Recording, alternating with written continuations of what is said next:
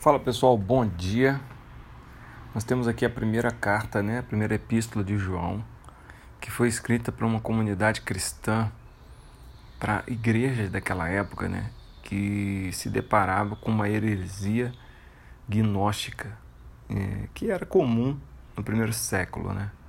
João procurou então encorajar, né, os cristãos a uma vida coerente, uma vida de comunhão com Deus e com seu Filho, né.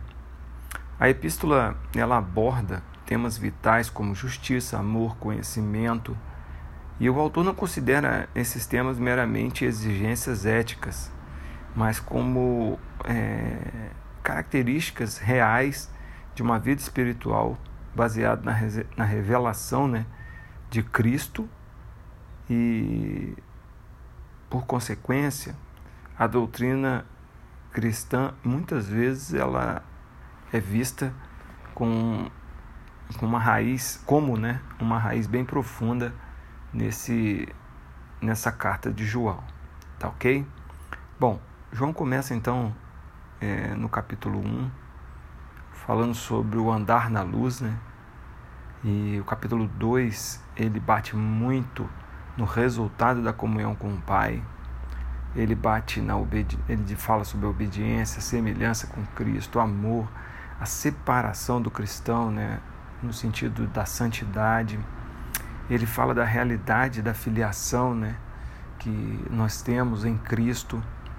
Ele fala da, da, da pureza, da essência da justiça. E João fala de todos esses temas que são necessários para o testemunho cristão. É... Bom, no capítulo 4, ele fala mais sobre o discernimento do pecado.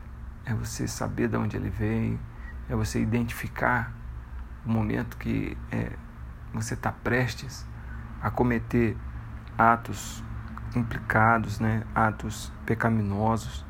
E aí ele fala sobre a origem do pecado no capítulo 4, o significado do pecado, a inspiração, né, aquilo que leva o homem a pecar e a atividade do pecado.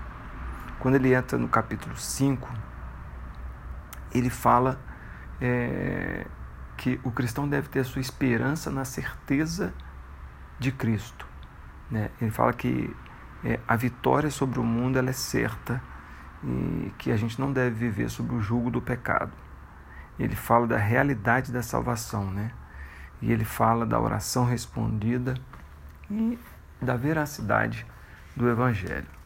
Então, João, em sua epístola, né, ele trata Deus como a luz do mundo, né?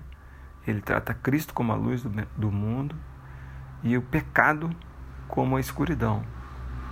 Mas a confissão e o perdão e a propiciação, desse pecado como algo factível e aberto e entregue é, como opção para nós, né, humanos.